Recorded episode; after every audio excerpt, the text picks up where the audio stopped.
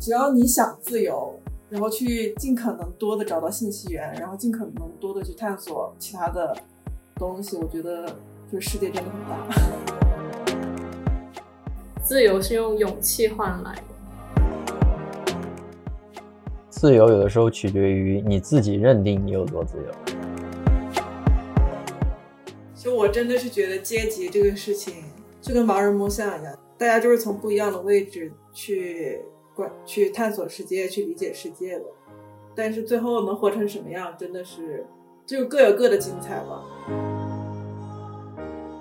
今天我也才看了一句话，他说的是以心理健康去唤起阶级跃升，它是不可持续的。Hello，大家好，欢迎来到本初子午线第三期。我们的第三期呢，其实是分上下两集的。您现在听到的是下集。我们在沟通中渐渐开始发现啊，只要我们想要自由，尽可能的去多找到信息源，去探索其他的东西，世界就会真的变得更大。阿林也向我们分享了在他的成长经历中，在初等教育阶段关于性别差异的固有观念的一些观察。同时，我们还聊了每个人对于世俗意义上的成功的看法，以及每个人关于 privilege 特权的一些观点。这一集呢是接着上一集继续聊下去的，那我们现在开始听吧。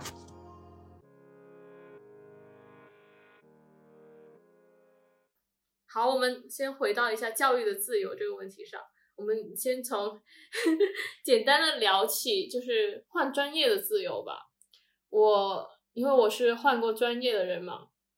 所以我感觉国内换专业真的太难。当然，我们得理解，如果如果没有这个换专业的限制的话，可能所有人都是跑去学计算机了，所有人都都没有人做科学研究了。但我我在这边感受到换专业的自由，其实不是一种呃学自己喜欢东西，就是是一种可能，就是你可能呃希望学自己喜欢的东西，就发觉自己更喜欢某一个东西，就会。去换专业嘛，然后还还有一种体现是承认自己不不不够聪明的自由，就是这边有因为荷兰教育本科教育着实有点可怕，然后有很多人会呃在第一学期挂的差不多之后，换去一个呃可能不会挂科挂那么严重的专业。就然后你只需要填一张纸，然后你就换过去了，就是一件很很简单的事情。所以我当然这种自由的原因是，嗯嗯，和这个社会有关嘛，就毕竟是资本主义的社会。但是我因为最近有听，呃，就是就是宇宙乘客和大钥匙他们联合做的一期播客，就叫教育是离最自由最近的东西嘛，呃。就是我可能更多根据这个题嘛，就是我听播客有点过而就忘，就是确实是我我我感觉教育确实给我带来了很多自由。我小时候可能有时候会比较叛逆，但我父母会跟我说，我父亲主要是我父亲会跟我说，如果我当时不逼你，然后你没有去上一所好的大学，你现在肯定会后悔的。然后我以前很深不以为然，但是当我拿着。我的一张入门券，然后去到离呃可能离我想象中的自由稍微近一点地方的时候，我其实蛮认可的。我不知道你们怎么看，就是换专业自由，还有在嗯用自己之前的，就是教育是其实是可以给你教育应该是一种自由的东西吧？OK，那我先说，因为就正好呃，我最近也在跟学校沟通嘛，就嗯，因为我的学校是属于。嗯，既不中也不西，既不中也不阳，呃，取决于中间的那种。但是我自己是非常喜欢我的本科的啊啊！欢迎大家报考西交利物浦大学，非常自由啊，非常自由。哎，这个啊，现在也到招生季了啊。嗯，对，就是是这样的，就是我是会明显感觉到，就刚才的那些，在西普来说，确实是比国内大学要自由非常多的。就比如说我们在大一的时候会有很多换专业的机会，包括在大二，甚至在大三也不是不可能，就不会卡那么多。然后它当然也是要有标准的嘛，就比如说均分，呃，有的均分要达到，有的要过一些天赋测试。不过它是有这个门路的，并且那个不是很离谱。我也觉得就只要你这个呃，真的是足够的想换，绝大多数，比如能考上考上大学或者考上一本的同学，就是大大家都都都能够达到的那个标准，以及各方各面，就是比如说我们大学它几乎没有在呃在宿舍方面，然后在行政层面上是没有任何的硬性要求嘛，就没有说你要多久回回宿舍回寝室，呃，多有上早课或者。呃，在签到方面也是比较松的，就是我是对于我来说，我觉得自己还蛮幸运的，嗯，就有更多探索自己可能性的机会吧。就是现在回想起来是觉得还挺好的，当时的话就会觉得，哎，学校什么都不管，虽然也是喜欢的，但是会觉得这也不见得是就是一件好事嘛，因为它无非就是什么都不管。不过现在回想起来，确实它。就是这方面管理还是要有艺术的嘛。就是如果你真的什么都不管，那那就乱套了。其实他是管了的，只是我没没感觉到。我能感觉到的就是他很自由，然后归因成了什么都不管。其实不是这样的。对我也觉得，就是我的 case，我的本科还是在各方各面跟大多数国内，嗯，不管是说，嗯，比如多好的学校还是不那么好的学校相比，这个都无所谓的。总的来说。还是在行政层面上，学生的自由还是很，就是还是很大的，就是给给到我们很多的自由。对，嗯，然后跟阿林说，就是教育人们自由嘛，这个我觉得是一种方式吧，但是它它绝对不是唯一的方式，而且这个我觉得更多的会取决于你这个人是怎么想的。并不是所有受到好的教育的人，他都可以找到找到自由的路径。当然，就是但是他是就是在众多选择里面，可能稍微比较可以预见的一个选择吧。就是他们俩经常给我的，就是给我的那个分享里面，都是就是他们各种各样的朋友在世界各地，你知道吗？然后。我当时听到，我就觉得，就是因为因为我的本科其实没有，就是不可能像他们那样，就是同同层次的朋友有那么多。我现在在国外的朋友，其实都是我在本科自己去外面一个一个认识的，就等于我现在整个的那个就交友圈跟人脉网都是自己 都是自己搭起来的，没有没有任何平台的平台的帮助。就是你真的可以看到，你在一个好的平台、一个好的一个教育学校的背景下，你可以获得更多，就是更更宽广的一个空间。我当时其实是，嗯，我不是说羡慕吧，就是挺不是滋味的，就是觉得，我不知道怎么描述那种感觉。但是确实，教育真的是一个很好的方式。但是教育，哎，小时候谁知道，就是大家不可能从那么小的时候就意识到这个事情。然后我刚刚说，就是我必须要强调的一个，就是教育绝对不是唯一的方式，因为，我我之前听就是有听过一个平面设计界的大佬，就是他回答一个职场新人的一个问题，那个人的问题是，就是他现在就是因为刚刚刚刚进入行业嘛，非常的迷茫，然后他问那个职场大佬，就是怎么样处理这种迷茫，找到人生的方向。然后那个那个大师给他的建议就是，去找到更多的信息源。当你对这个环境或者是整个整个世界了解更多的时候，你会看到有更多的路和更多的方式去达到你想要达到的东西。你现在之所以迷茫，是因为你眼前只有那么一两条路，所以。扩展视野跟看到更多的方式跟信息源，我觉得是非常重要的技能。对，包括我最近不是我也在跟阿玲说，我最近在看那个数字游民签证那件事情嘛。我之前之前的设想里，因为我以后肯定还是要出国，我之前的设想里就是可能我要读一个二硕，但是后来发现真的有很多方式。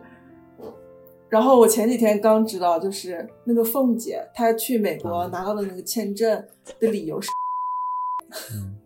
是啊，嗯，对，就是方式真的很多，只要你想自由，然后去尽可能多的找到信息源，然后尽可能多的去探索其他的嗯东西。我觉得就是世界真的很大。你你你刚刚后面那段表描述让我突然想到一句可能有点中二的话，就是自由是用勇气换来。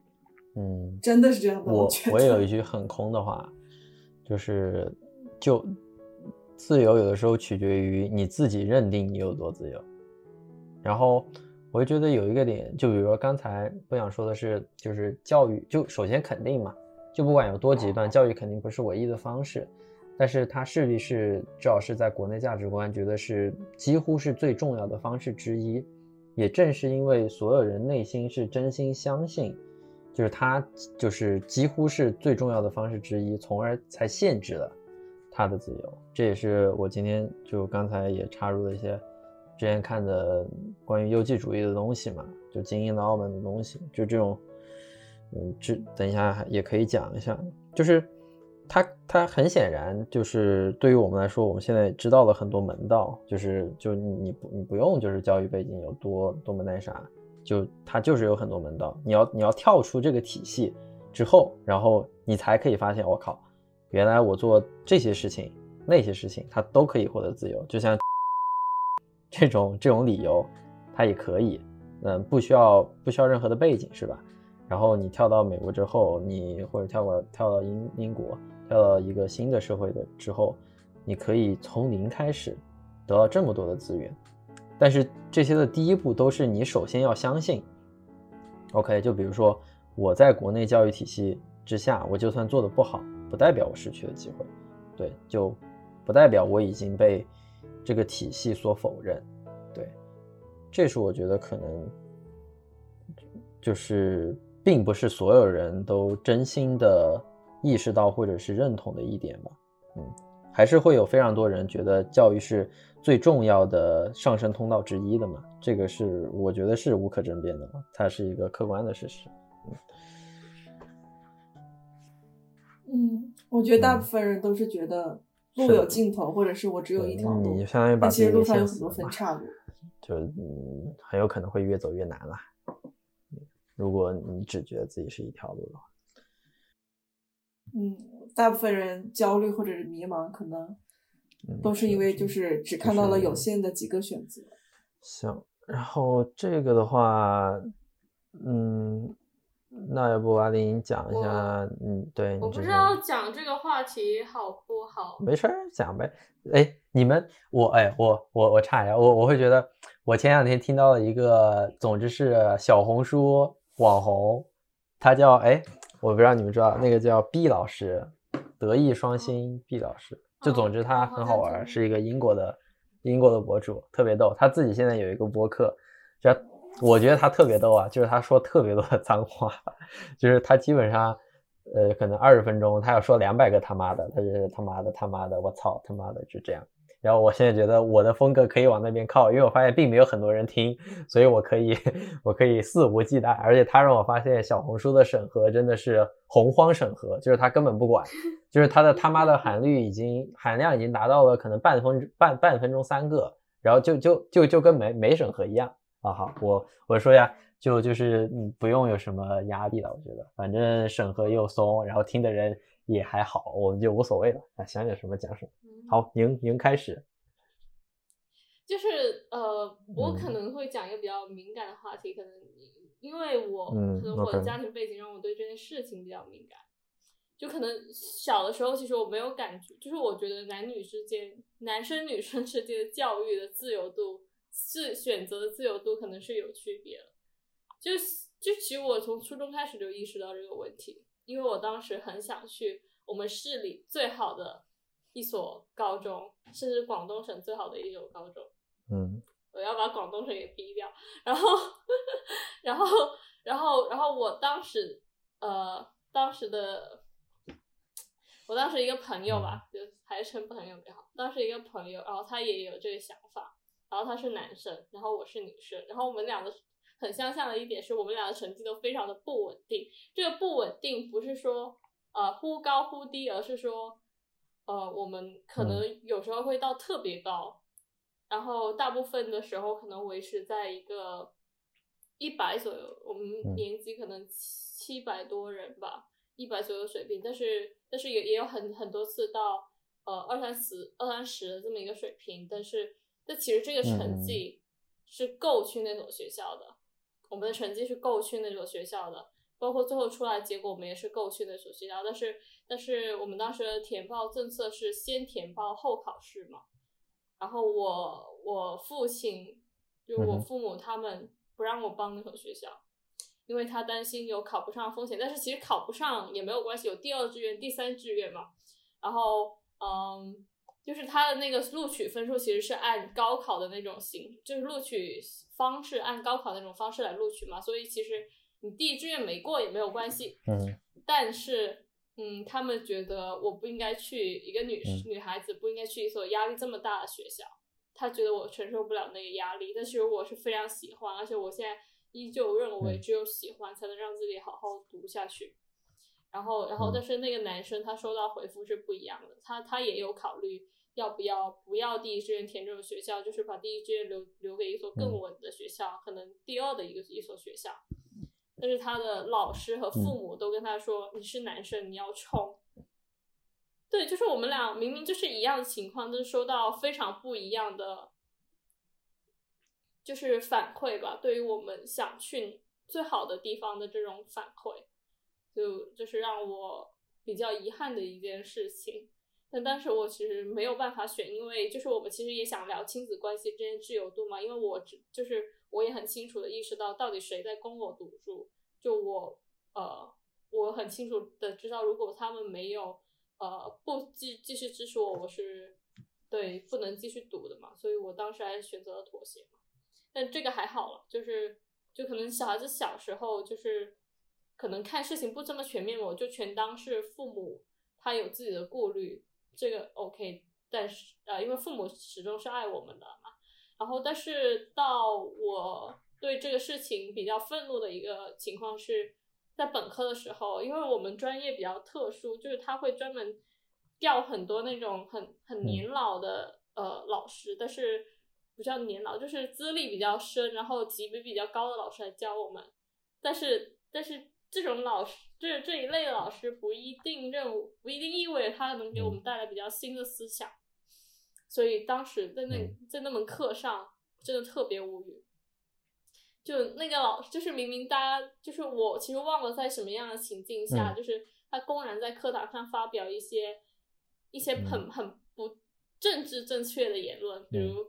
他就是在某一个嗯情况下，他说男男生要努力努力，就是男生要努力啊，好好学习啊之类的。他专门指点了男生，然后就是下面有一个同学很生气嘛，然后女生就是他问他，难道女生就不用吗？然后那个老师就说，女生找一个潜力股就好了。而且他全程是嬉皮笑脸，完全没有意识到自己在说的这些话，呃，嗯不应该出现在一所现代化的大学里面。对，这这也这这是我，就是可能从小到大会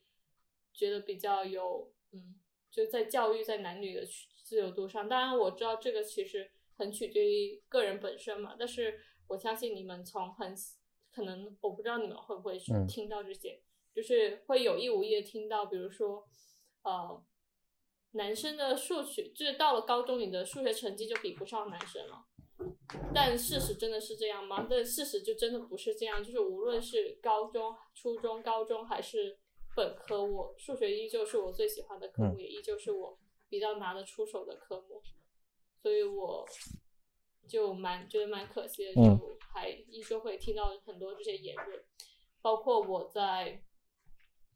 在现在嘛，就是现在在国外读大学的时候，我其实会看到比较大的反转，就是真的是学计算机的女生很多，包括我最近在做一个嗯。项目，然后我们组有五个人，然后两个男生，三个女生嘛，然后我们要实现那个项目嘛，所以要编程，然后编程基本就是我和另外一个女生在做，所以我感觉到，嗯，可能因为呃一些嗯世俗的声音，让女生就是这个老生常谈的问题啊，嗯女生不不敢于去接触计算机，但女生真的学不会计算机吗？其实我是非常持否定态度的。呃，我，哎，我其实我其实没太受到这个困扰，但是他就是因为你刚刚说的这个言论其实很多嘛，而且我甚至都觉得这个已经是一个社会共识了，就是他他他已经不是一个普普通通的言论，但是我总觉得那是一个借口，你知道吗？因为他只因为他因为只要是个学生，肯定都听过这种言论，然后当他一旦就是数理化没有，因为数理化确实学习起来还是有一个过程的了，不可能所有人一开始都那么好，其实还挺难的。就是我觉得这个可能有时候更会像一个女生逃避学习或者面对困难的一个借口，因为我是女生，所以 OK 我无所谓，我可以数理化不用那么好，我就去学文科就好了。大家并没有说想要去努力一下，就是它已经成为了一个逃避困难的借口，我感觉。呃，对，就就是包括我们有之前看到阿林写过，就是说，呃，我之前也听过这种言论，就是老师会觉得女生后劲不足，就是我我反正是听过我的初中老师多次在我面前说，他他会改变我的认知，我从内心深处我觉得我自己都是这样想的，因为我的那老师他们真的会这么认为，就是比如说小学。成绩特别特别好的女生，到了初中或者高中，她成绩变得不好了，老师就会觉得他会把这个东西跟性别连接在一起。但是问题，但是问题是男生也很正常啊，就是小学成绩不好，嗯，初中就也不好了嘛，这个很正常嘛。哦、我会觉得会有一些问题，然后我不否认啊，就是这个是有一个点我是不否认的。我我不知道你们怎么想啊？这这样说出来，哎，反正无所谓，也没多少人会听，没有那么多人会听。就是说，呃，有可能就是男女在不同阶段的智力发展展发展速度是不一样的，它确实有可能会造成，就比如说我就是初中，我我就是男生砰砰的一下，他。从什么就七七八八的乱各种原因结合起来来看，他的成绩增速真的会高，但是我并不会。但是我会觉得老师的将他的归因不会是这样的，他会觉得就是你如果不行了，那是因为你本来就就该不行，就是这个我是觉得他是非常的 discourage 的嘛，就是他他这样是呃，不管是就我作为男生听到还是作为女生听到，他是一个很很消极的一个一个态度，这也是会让你们或者让阿林会一直觉得很难过的一点吧，对吧？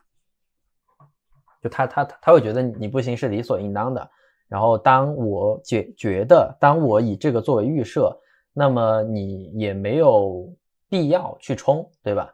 因为你冲了可能冲不上，就是人人家就算现在没你行，他冲还可能冲得上，就各种各样，然后就跟选校啊、嗯、专业啊都会扯上关系。对，哎，但是真的就是作为一个个体，想要突破这种真的很难。所以，所以，所以，所以，就是为什么开头会说我我很担心回国之后适应不了，就是你你你会适应了这一边，对于其实我觉得很多的是教育的自由，其实会体现的很明显。就我很多时候很羡慕我的一些朋友，女生朋友，她们都是呃计算机背景出身，然后就就其实我我一开始会有被就是被一些嗯嗯传统的思想影响，就是我在报考专业的时候，在报大学专业的时候，我对我自己说，就对我父母，包括对我自己说的，都是一句话，就是嗯如果我有脑子，我就去学计算机。就是其实一开始就会被这个影响产生了自我否定。那么计算机真的这么难吗？其实也没有 没有没有我嗯一开始想象的那么难。就是现在当就是很多事情，就是你去做，你去尝试之后，你就嗯会发现你也可以。虽然你不不可能做的很呃尖精，就是做的很很厉害，但是你也可以。而且现在现在已经变成一个人人都学计算机的年代了。哎，我我想问阿林一个问题啊，可能这个有点我不知道啊，可能有些入呃 whatever，呃，我会觉得在你心目中，嗯，计计算机是聪明孩子学的东西，对吧？因为我之前也跟你讲过，我们也聊过，其实就首先啊，首先大家都慕强啊，你也是慕强的，就是你，呃，就比如说甚至是在呃择偶啊或者怎么样，你喜欢找程序员嘛？就对于你来说，程序员是一个呃，就是比如智力高，或者是说嗯，就是认知能力强的一个体现嘛？是这样的啊，嗯。然后我，嗯嗯，你说啊，你说你说你说，但我觉得还有很 很听我说，还有很大的还有很大的原因是，我觉得是共同语言的原因。嗯你你你看我现在学的是什么？对，就是这这也是一个方面嘛。然后就是很或者说我很渴望成为那样的嗯人嘛。就可能在父母的眼里，他们觉得就是就是比如我我我父母的呃、嗯。同事他们的孩子去了 CMU 读计算机，然后我然后我爸我当时申请出国的时候，我爸直接就联系了他，他帮他申请那个中介，然后想要那个中介帮我申请，就他们会觉得哦哦 CMU 很牛，CMU 读计算机更牛，呃虽然确实是这样子，但是他们也想把这种他们觉得很好很牛的东西，然后能移植到我身上，呃所以但是后就大家后来跟他解释我，我其实觉得嗯不是计算机。对，但是他们一直会，可能就是我从小的渲染之下，就会有一种比较深的，嗯，根深蒂固的一个知识嘛。但是后面，呃，根深蒂固的认知，但是到后面嘛，我来到这里，然后这，然后这所学校最不缺的是中国博士，嗯 然后博士比本科生、研究生加起来还多。然后就是他们研究其实很多是生命科学领域，就呃自然科学的领域。然后那时候，然后他们会就是有一个博士朋友，他会跟我详细讲他拿这个癌细胞嗯来、小鼠的癌细胞来做什么研究，然后研发什么材料。然后当时我也会意识到，哇，很牛，很聪明，对，对，就是呃，可能我当时接触的各个层面的各个专业的嗯人，就是还是太少了。我觉得嗯是有一些这个嗯认知的局就是限。就因为呃，对我我会感觉，反正程序员会更加引起阿阿林的仰慕啊，这这个没有任何问题啊，我觉得就是每个人这都很正常，只是这对就对偏好不一样。不过呃，我我的一点是，呃，我我近期会更加仰慕。就我我个人会更加仰慕就是偏人文的，这个也跟我自己的就是大家的调性嘛，就可能我现在会觉得我更喜欢读一些东西，所以我更偏好就他能输出很深刻的观点，就比如说情绪很稳定，怎么怎么滴的。然后我我会觉得程序员他会有一些就是有一些原因嘛，就各种各样的。就首先是上 CMU 很牛，第一学校真的很牛，第二就是毕业真的能赚很多钱。社会地位真的不低，就对，就这这这些是事实，就确实要承认的。就是你从各所有维度上来说，它都是一个很难被否认的人群和，对吧？就是他们确实，而且智力也真的是高的。就是你上 CMU，你能在 CMU 学 CS，我说实话，这个我觉得很难说是大家。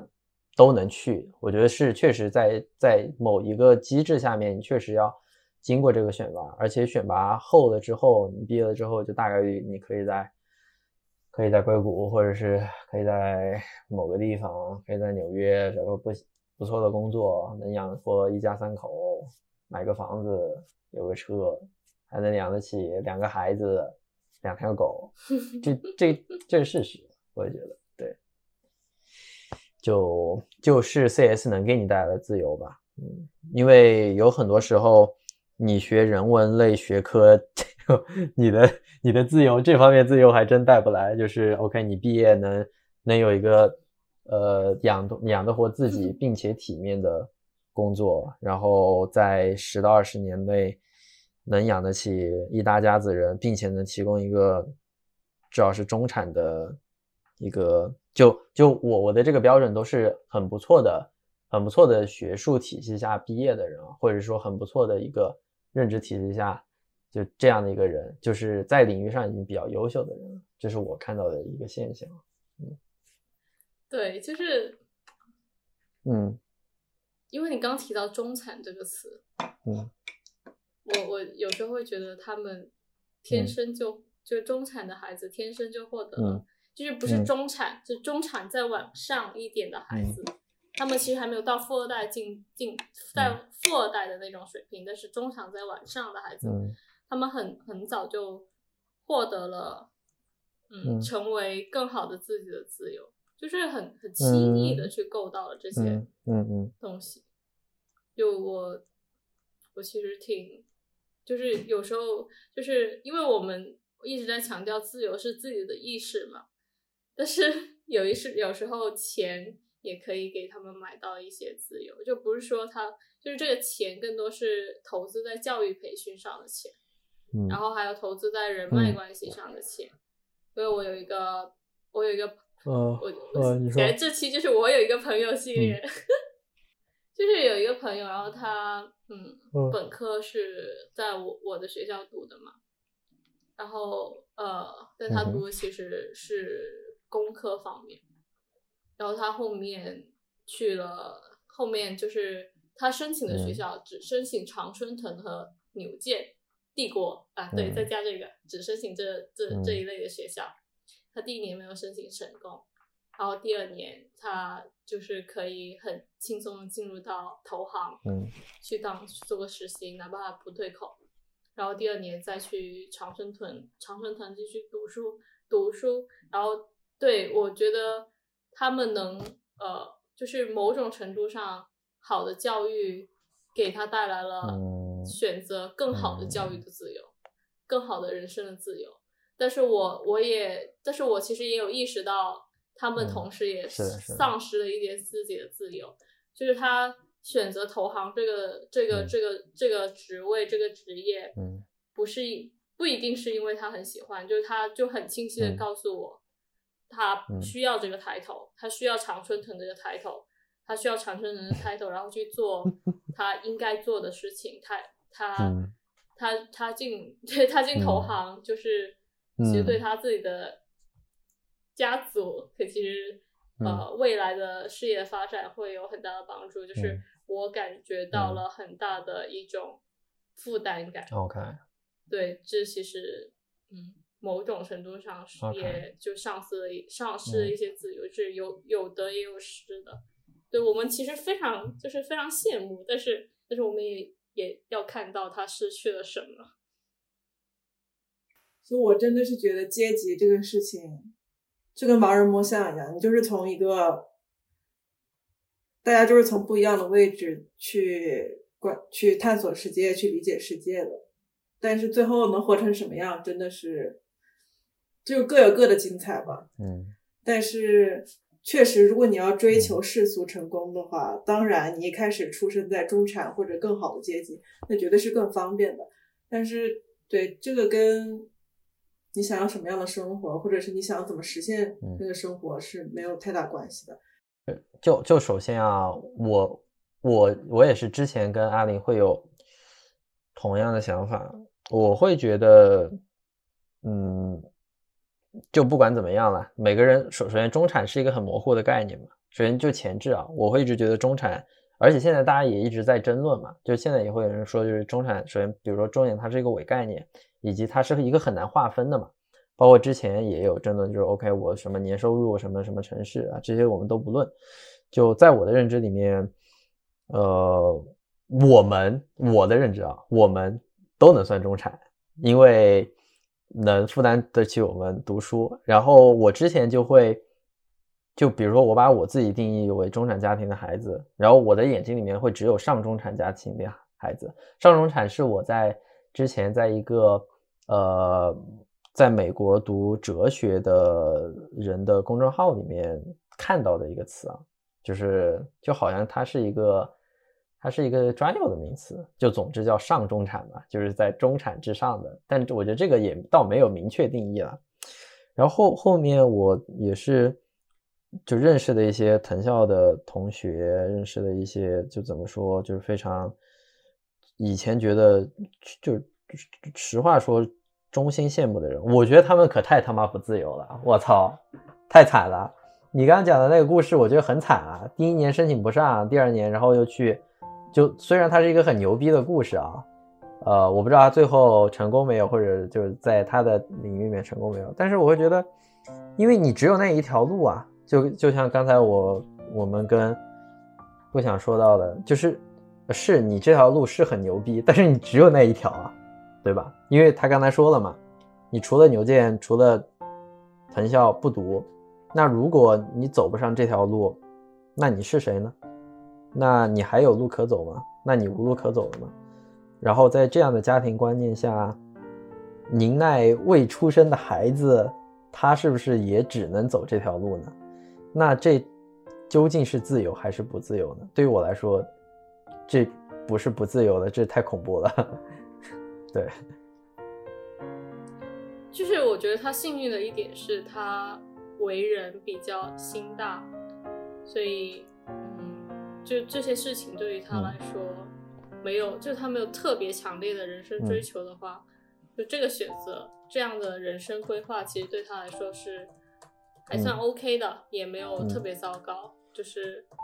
我觉得他心态很好吧，就是大家各有，就是像我像我的话，我的心态就超不好的。如果我是他的话，就感觉人生都会被局限住了。对的呀。嗯，但是我觉得刚刚阿林的那个故事，就是中产往上，大家确实抗风险能力很高，就是他，嗯，他失败了，他可以再起来。对，这个这个是这个是自由，但是真正的自由还是要靠自己怎么怎么去走。对，我嗯，今今天我也才看了一句话，他说的是以心理健康去唤起阶级跃升，他是。它是不可持续的，或者是说不划算的。我觉得这就音乐其实有很多人他愿意去用心理健康和身呃身体健康去换嘛，这个也是个人价值观的问题。当然，我是很认同这句话的。就我们刚才说的家庭能力的兜底，就首先一定是的。我觉得我现在有资格去对他们，或者是对这种情况进行质疑，也是因为其实我自己也是在中产的情况。就从某种意义上说，我我我我这个底我也能兜，对，就我家庭也能给我兜底。但是我觉得，呃，还是要承认这这个兜底一定是，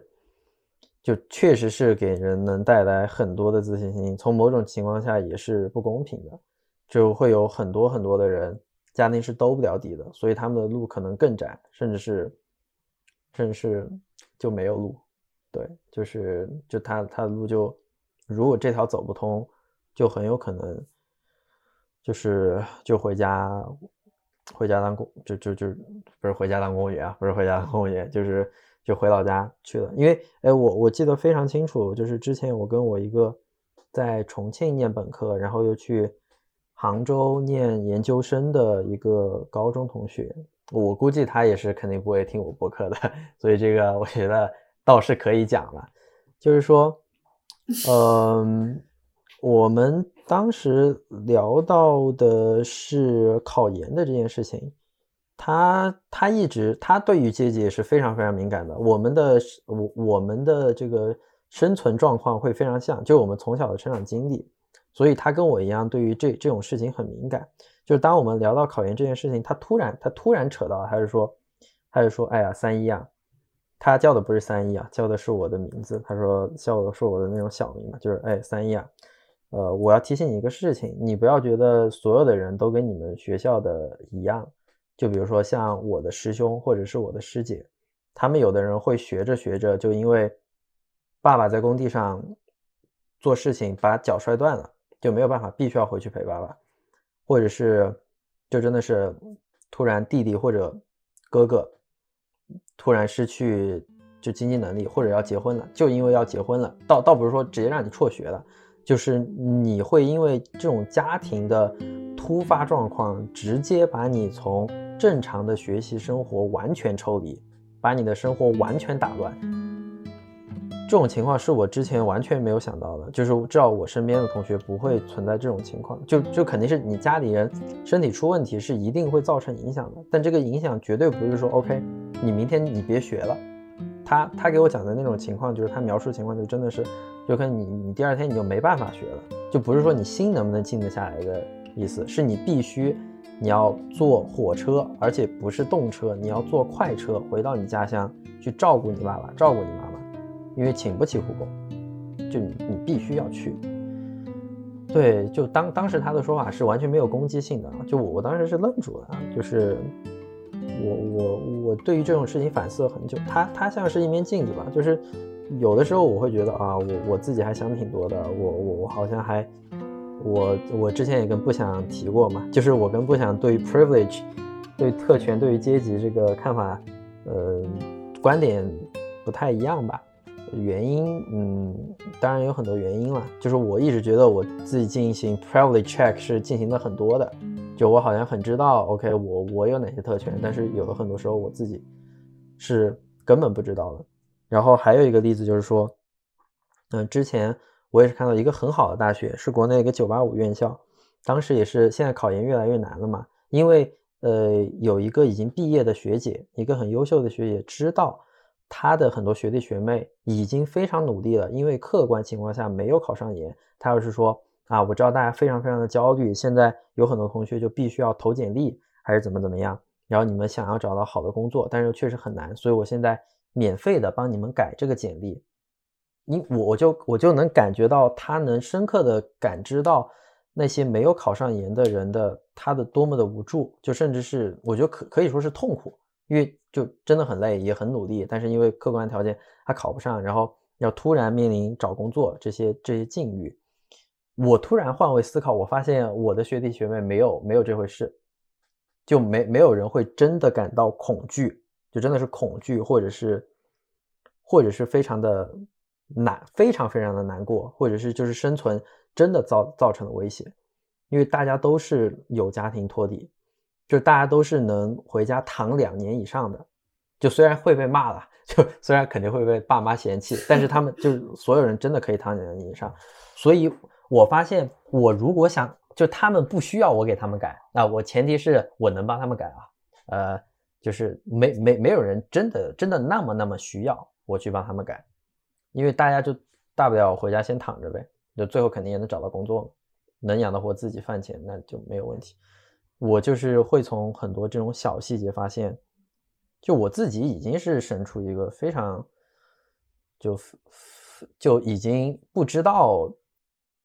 大家是怎么生存的一个一个环境了，所以我我会经常进行这样的反思了。对，嗯，就在过去的一年，你刚讲到的事情，我其实觉得挺，就是我觉得你是那个时候感觉到，就是你你其实有。有另外一个世界，但是我其实，在很小的时候就感知到，其实在我生活的世界之外，还有另外一个世界。一个是，呃，小时候我所生活的区域所读的那所幼儿园，除了我，所有人几乎都是那种就近上学，然后后面，呃，可能初中毕业就出来，然后找一个小餐馆，然后可能就打工或者外出打工那种。所以那时候我其实比较懵懂，比较小，其实没有感太感知得到嘛。然后再到后来，嗯，呃，我知道了一些我父亲的事，就是我父亲其实他，呃，只有就是正真真正就是呃按照正常流程的，就只有中专的学历嘛。但他其实很聪明，他当时想考大学，但是我伯伯不让，直接就。让他不要考了，直接出去给他报了一个中专，然后就这样读，就是这是他一辈子的遗憾。就对于对我父亲来说，呃，所以我其实很小，就包括我看我的那些表哥表姐，就是我绝对是这个家庭里，就这个整个家族里非常幸运的一个人。但我同时，因为我见证了很多我的对立面的，就是他们的生活，所以我其实感觉整个人挺。挺挺矛盾的，就是所以，所以我可能呃，就行为处事上，可能对很多事情，他的我的那个心理压力会很大。我我很我当然很清楚，我家家庭可以给我兜底，但是但是我总会幻想，万一有一天没有了这个兜底，会怎样？就我长期处在于危机感之中嘛。嗯就是我觉得现在自由对我来说真是嗯。太宝贵，我真的是太想 keep 住这份自由了，就是非常有这个害怕。就是这其实是一个阶级的阶级的问题，就是那句老话叫什么“由奢入俭难。八想呢，其实挺想听一下八想的意见，八想的想法的，因为我我每次都会从八想那里听到很多，就八想经常说话都是我不太同意，但是我知道我肯定反驳不了他，而且我反驳不了的原因是因为他也挺对的，你说？哎，阶级吧，就是，哎，我 privilege，就这个没办法呀，就是 那么多那么多牛逼的人奋斗了，奋斗了，也不说几千年吧，奋斗了几百年，那么多人为了战胜这个这个阶级，都做不到。但是，哎，我可以理解你的 privilege check，包括包括之前就是前段时间不是那个什么国内那个那些那些新闻女权那些事情嘛，但是我是觉得，就是你刚刚说你你需要一些事情才能深刻的看到大家生活方式的不一样嘛，就是当你处于有特权的那一方的时候，你真的很难、嗯。很难去感知到一些东西，然后我之所以不去不去像你一样，就是经常反思我拥有哪些 privilege 的原因嗯。是，嗯，我觉得只要是一个人，他都会有自己很 struggle 的事情，然后，嗯，当然我的我的我的我的底层逻辑嗯是，不管是不管是处于任何阶级的人，我都想帮助他们，因为他们都有自己要面对的困难。然后我们，然后我能做到的帮助他们的方法，就是根据他们自自己现有的条件，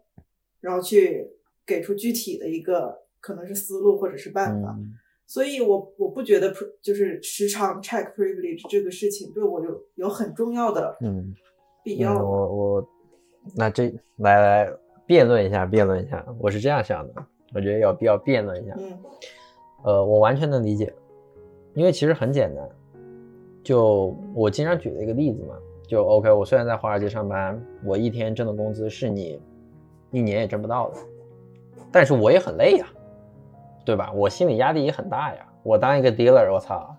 什么美股大跌，我一天到晚我觉也睡不着，对吧？这就从从这个角度来说，就每个人都有每个人自己的 issue 嘛，对吧？他他他他，嗯对吗？嗯但是这样会不会就确实会让我们看不见一些？就我会我是会觉得我有可能啊，就是有可能会对这个敏感的原因是我真的知道穷是能有多穷，因为我我家是在四川嘛，是在我爸爸是在四川的山区的。其实我有我我几乎所有的亲戚都是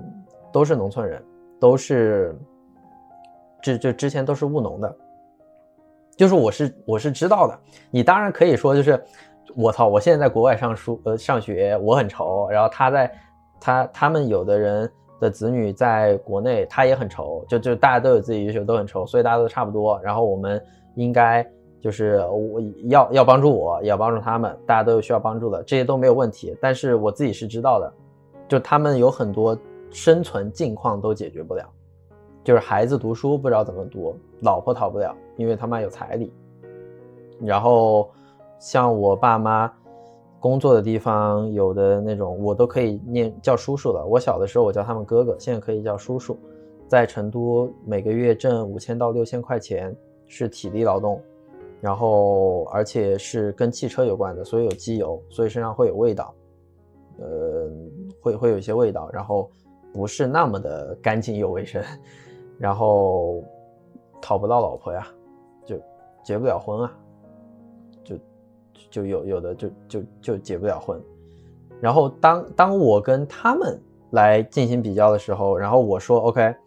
我留学，哎呦 DDL 这个精神压力很大呀，这个很难受啊啊，你你有你的 issue 啊，你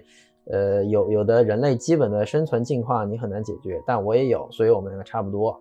就这我会觉得这个话我很难说得出去，或者是说我我很难真正这样的认同，这这可能是我会觉得哦这件事情我我不是这个意思。啊，啊，你说你说，我是说，我是说，就是因为因为阶级这个是个结构性是啊的问题。它第一，它不是我一个人能解决的；嗯是，第二，它是一个非常复杂，它需要它需要有大量的积累或者大量的辩证跟思考，才能说去尝试一下这个方向是不是可以解决这个问题。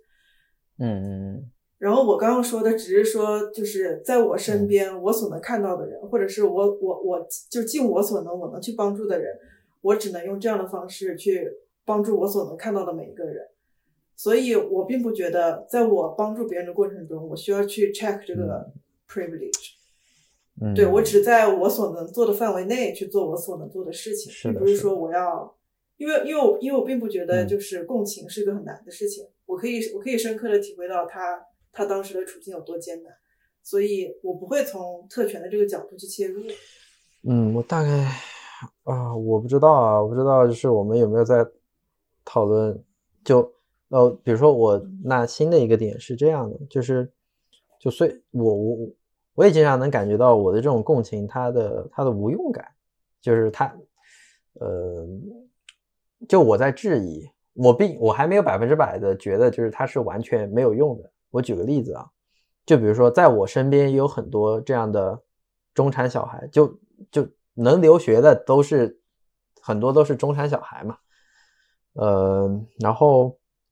我会觉得我一直在重复说这件事情，它也从某种意义上能让很多的人知道，就像今天，呃，我不知道啊，就举举，比如说你们是不知道这件事情的，就这个是有概率的嘛。但我说了，就确实我没有说身体力行的帮助到他们，但至少这个 awareness 这这个事情被大家知道了，就大家开始认识到了，OK，我有没有可能我有这方面的特权？就是我会觉得你你在解决问题之前，你第一个事情是你认识到这个问题。我最最起码在我平时的沟通和我进行我自己的呃 aware 之后，我在不经意的之间或者怎么怎么样，或是因为我自己对于这件事情的就比较比较关注或者比较在乎的这样的一个思考或者是表达，不管我的表达方式是不是对的，我最起码让一两个人之前没有意识到，然后他们意识到了，有就就有可能让他们之后能够就最最就就说白了，就最最起码有同理心一些，就不不不是说做什么真的有用的，至少是说有同理心一些，就不会说出那种，就比如不会说啊，那你找不到工作为什么不回家呢？对吧？或者就是说，就是如果找不到工作为什么不出去跑车呢？因为并不是每中国每个家庭都有车，对吧？就是嗯，那你找不到工作，为什么不把自己房子给出租呢？这样你可以吃房租啊，就不会有这种情况。对，就我我这个很细枝末节啦，但是我觉得一言以蔽之，就是呃，我会觉得像这个问题是有很多人他根本就不知道的，对，就大家都不知道自己是有特权，就当当我去表述啊，就咱们或者有可能有特权。并且呢，我自己也承认，我目前我有很多很多特权，我自己也不知道。如果你愿意跟我说，并且我我我也是采取就是我愿意去倾听的这样的一个这样的一个事情，在我心里面，我是觉得在整个系统里面不能算作我完全没用。对，这这是我自己的观点。因为当当我如果说服我自己，就是 OK，我做的这些事情，它对系统性来说，它只只能让我自己一天到晚想东想西的。那我也肯定会尽可能的就不去想这件事情了。对，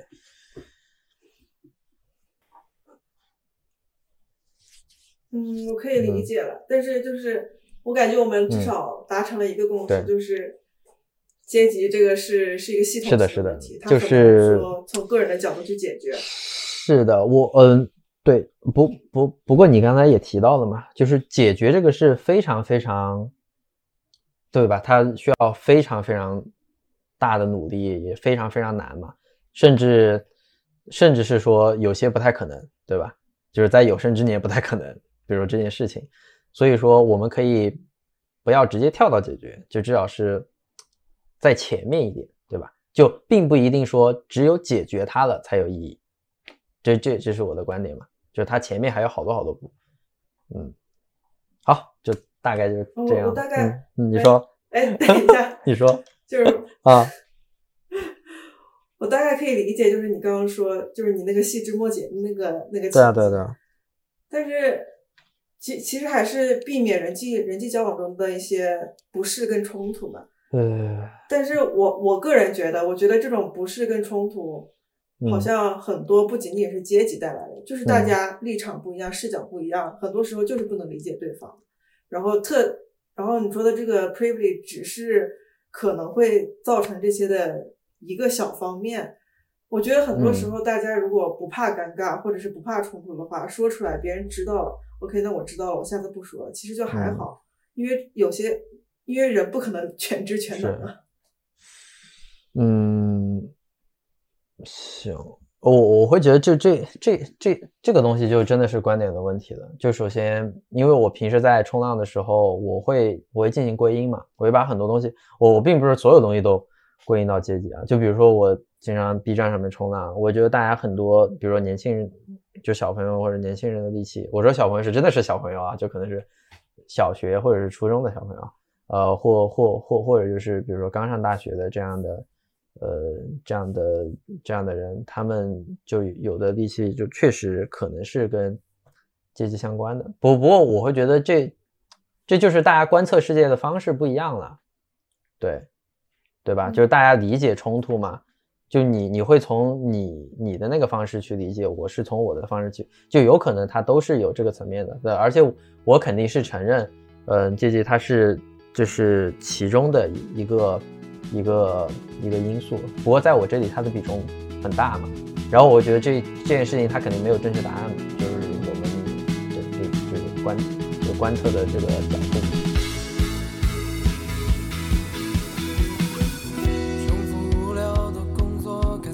开始，如何能身在其中，想完成那些精彩？他们想让我去